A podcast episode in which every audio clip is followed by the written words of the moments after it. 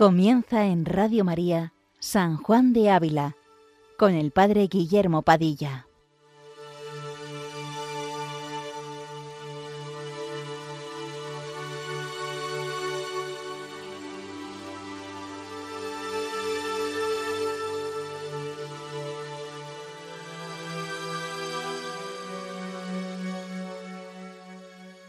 Buenos días a todos los oyentes de Radio María. Seguimos esta mañana con nuestro programa dedicado a este santo doctor de la Iglesia Universal, San Juan de Ávila, desde esta Basílica de Montilla, en la diócesis de Córdoba, donde con tanto amor veneramos sus restos. En esta lectura continua que estamos haciendo de la audifilia, trataremos hoy el capítulo 27. Seguimos en el apartado dedicado a los engaños del demonio y sus remedios. El capítulo de hoy se centra en el vencimiento de las tentaciones que nos molestan y su remedio, que podríamos resumirlo, con el permiso de San Juan de Ávila, en esta cita de Isaías, Isaías 12.2. Él es mi Dios y Salvador. Confiaré y no temeré, porque mi fuerza y mi poder es el Señor. Él fue mi salvación. Escuchémoslo de nuevo. Él es mi Dios y Salvador. Confiaré y no temeré, porque mi fuerza y mi poder es el Señor. Él fue mi salvación. Quedémonos con esta palabra de Dios, que como veremos, entre líneas resonará en todo este capítulo que iremos leyendo. Antes de comenzar, es importante tomar conciencia de una cosa.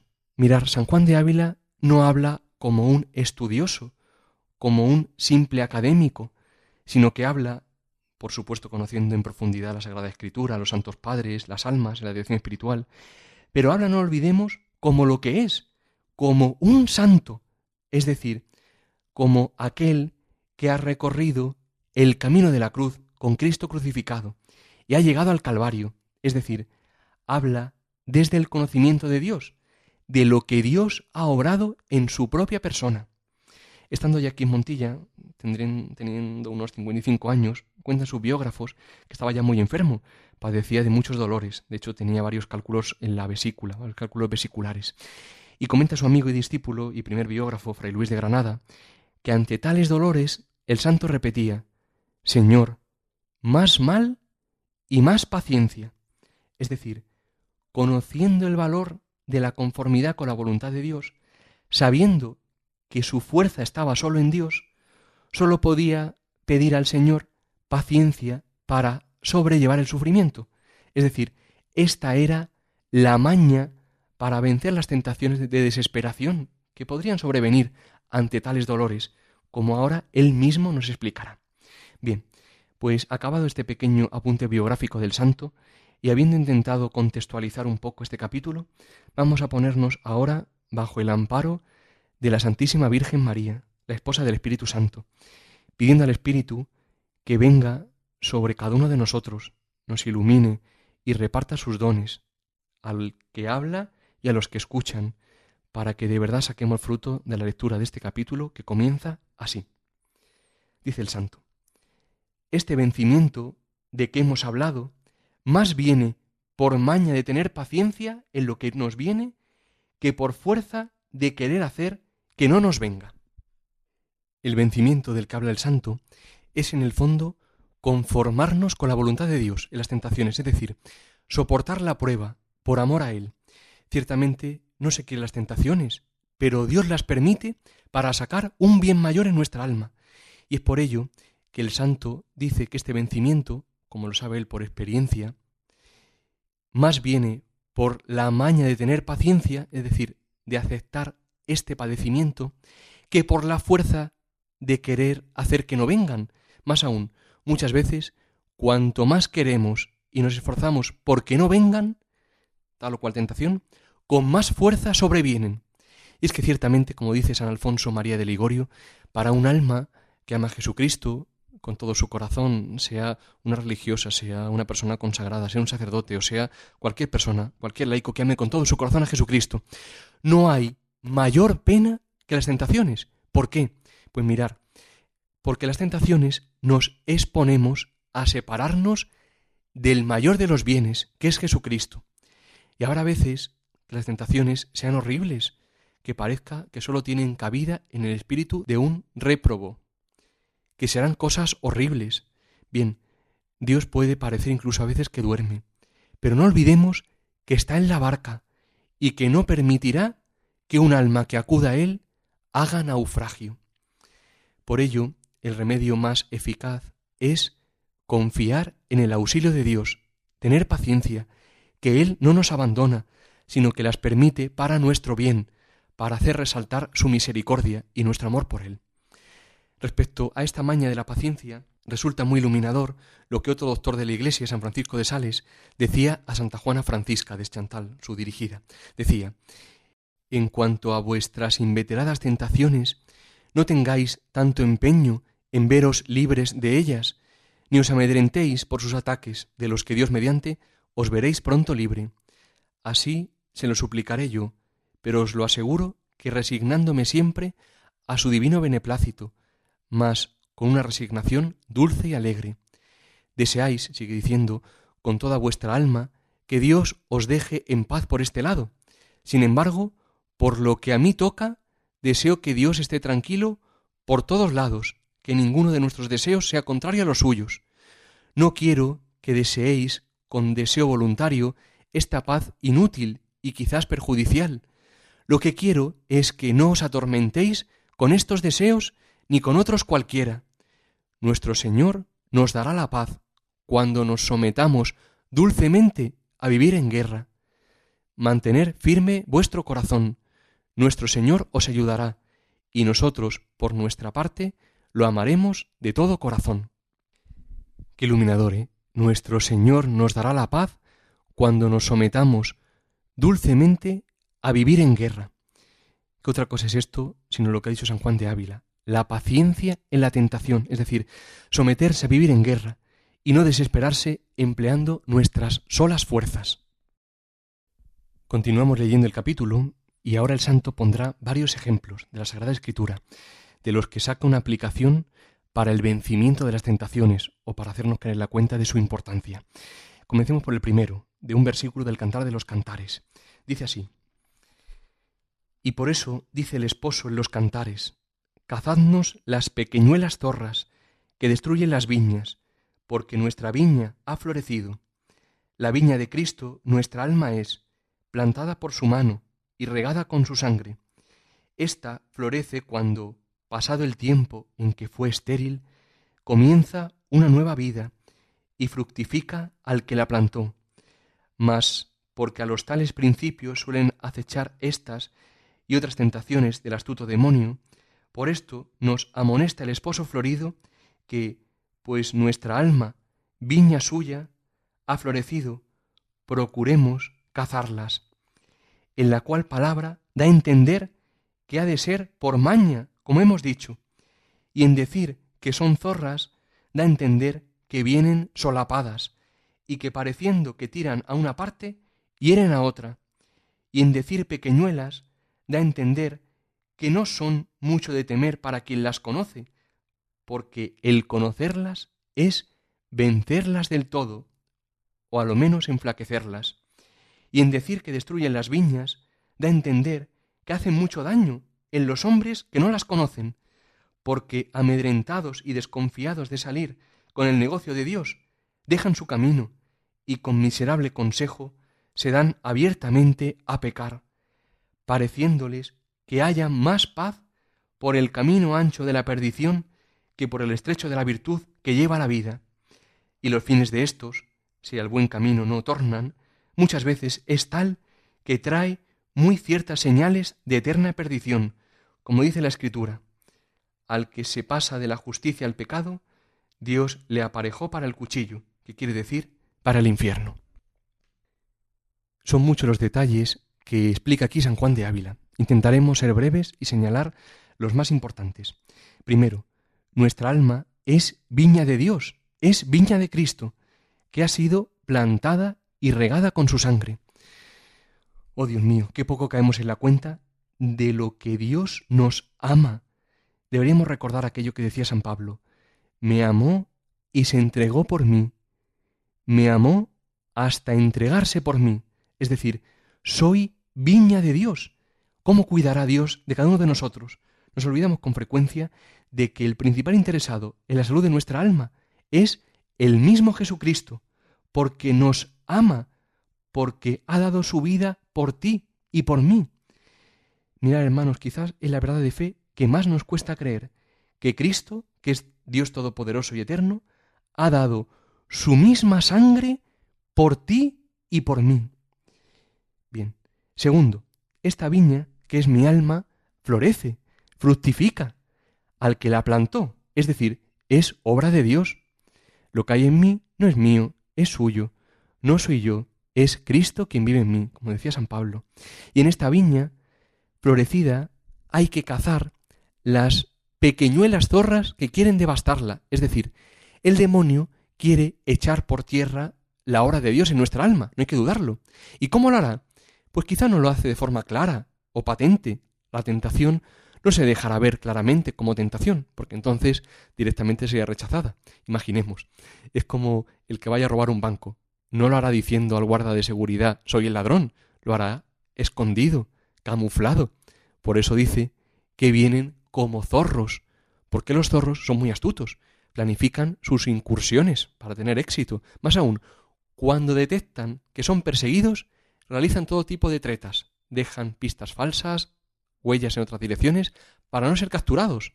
Es decir, la tentación vendrá bajo capa de bien, camuflada. Un zorro con piel de corderillo, así vendrá. Siempre habrá buenas excusas para no rezar. Planes pastorales, actividades buenísimas, siempre habrá muy buenas excusas para no rezar, por ejemplo. Tercero, dice que estas tentaciones son zorros pequeños, pequeñuelos, y dice no son mucho de temer para quien las conoce, porque conocerlas es vencerlas del todo o enflaquecerlas. Cuánto ayuda en la victoria con las tentaciones no tener miedo de reconocerlas, de ponerles nombre, de decirlas en la dirección espiritual, en la confesión. Por ello, la artimaña del mal espíritu será siempre la oscuridad. Es como esa voz que nos sugiere no digas nada. ¿Para qué? ¿Qué van a pensar de ti? Van a pensar que eres un gran pecador. Tentación clara. Hay que decirlo, sin miedo. Todos somos pecadores y reconocerse pecador es el principio de la santidad. Es lo que escuchábamos en la parábola del fariseo y del publicano. Oh Dios, ten compasión de este pecador. Y éste bajó a su casa justificado. Ahí lo vemos. Y cuarto y último, estas tentaciones destruyen las viñas, es decir, hacen mucho daño a aquellos que no las conocen o que se enflaquecen a llevar la carga, es decir, a tener paciencia para soportar la prueba. Mirar, hermanos, lo digo el primero por mí, hay que aceptarlo. El camino de seguimiento de Cristo es camino de cruz. Vendrán consolaciones, sí, pero el amor se manifiesta en la prueba. Y es en esa prueba, es en la cruz, donde el alma descubre la paz que sólo Dios puede dar, la paz divina, donde gusta el Señor, donde se hace libre para amarlo y ser amado sólo por Él. Hay muchos que dicen que no podemos quedarnos en la cruz, que parece que todo es vida estrecha, penitencia, dolor, que el fin es la resurrección, y ciertamente dicen verdad, porque no es la cruz, es el amor, pero dicen esto porque no han conocido el camino real de la cruz, no han conocido el desposorio, la unión con Cristo vivo, que tiene lugar en la cruz. No han conocido el amor. Es la cruz el camino para la unión más íntima con Cristo, que si la conociésemos, desearíamos, como ahora, dirá el santo, padecer por Dios con tal de unirnos a Él. Por tanto, hermanos, no nos amedrentemos ante la tentación. Recordemos estas palabras de Isaías. Él es mi Dios y Salvador. Confiaré y no temeré porque mi fuerza y mi poder es el Señor. Él fue mi salvación. Mi fuerza y mi poder es el Señor. Él fue mi salvación. Continuamos con el segundo ejemplo de la Sagrada Escritura, que también nos dará mucha luz, como ahora veremos. Dice así el maestro Ávila. Debieran estos mirar que, así como los gabaonitas, por haber hecho amistades con Josué, fueron cercados y perseguidos de los enemigos, y siendo llamado Josué de ellos para que los socorriese, los socorrió y libertó, teniendo la causa por suya, pues por haber hecho paces con él eran perseguidos de los enemigos.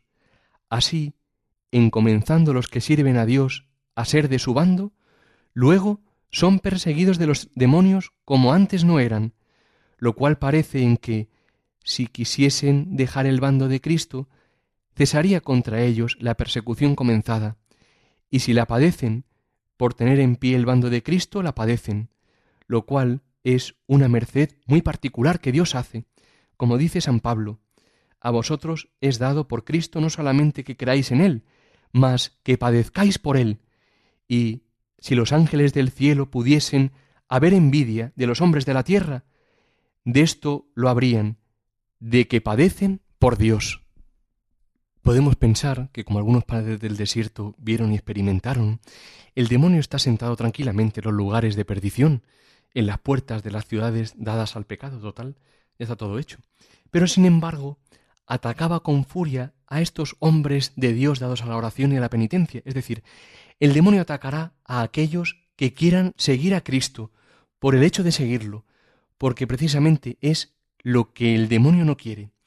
Incluso podrán sentirse tentaciones que antes de la conversión no se sentían o que no se sentían antes de entrar al monasterio. Bien, Dios las permite para un bien mayor. Por eso hay que tomar fuerza y no desanimarse.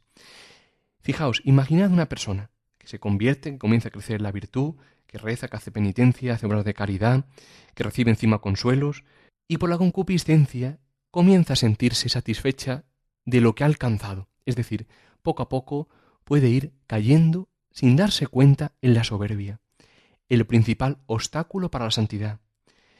Dios providencialmente permitirá la tentación para poner el cimiento indispensable de la santidad, que es la humildad. Es decir, la tentación nos hace humildes, nos hace reconocer que sin Dios no podemos nada, que sólo Él es nuestra fuerza. Terminamos ya con el último párrafo de este capítulo, donde San Juan de Ávila nos hace ver cuál es la razón última por la que soportar la prueba, la tentación, en el seguimiento de Cristo. Escuchemos lo que nos dice.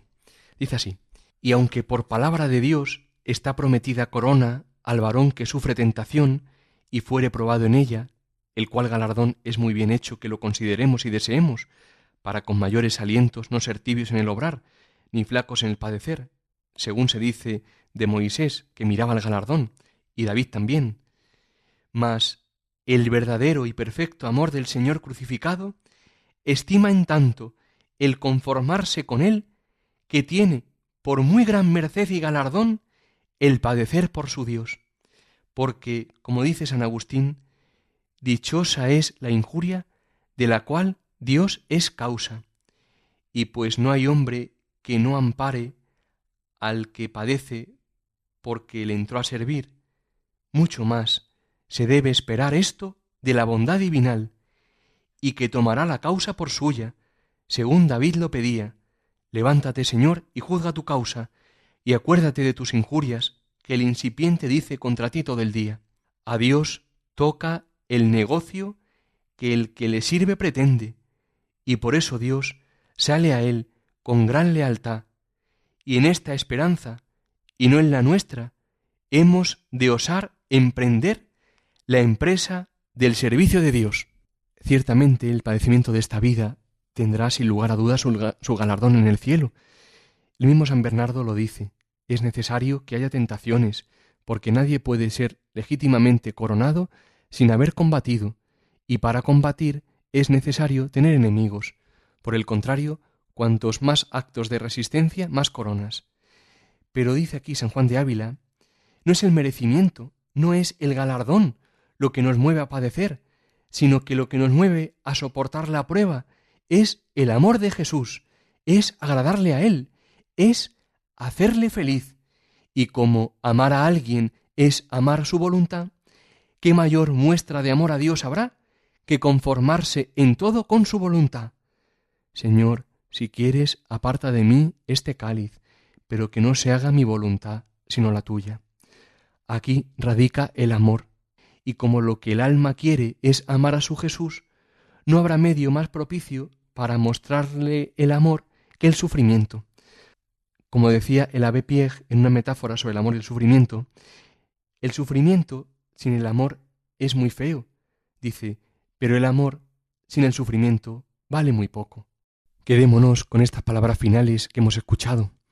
A Dios toca el negocio que el que le sirve pretende, y por eso Dios sale a él con gran lealtad.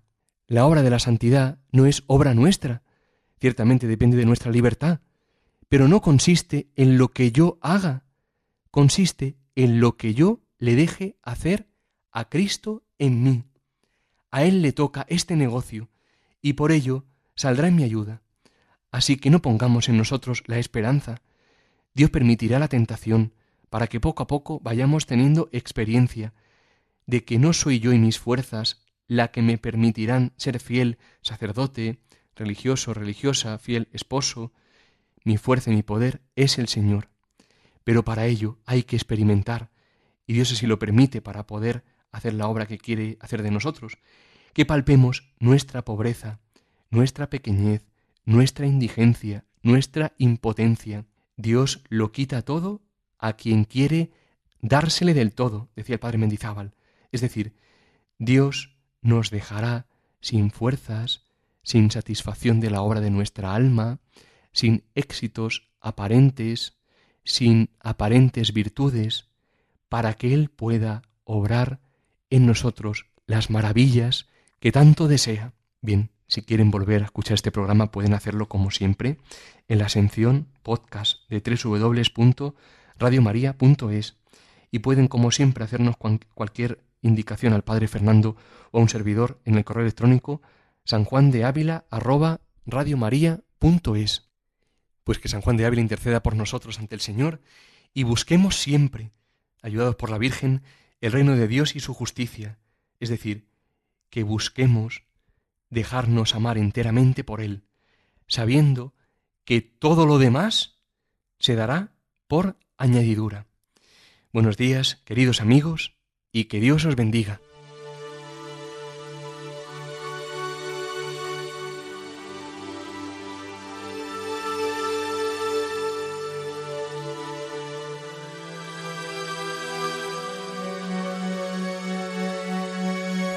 Les hemos ofrecido en Radio María San Juan de Ávila, dirigido por el Padre Guillermo Padilla.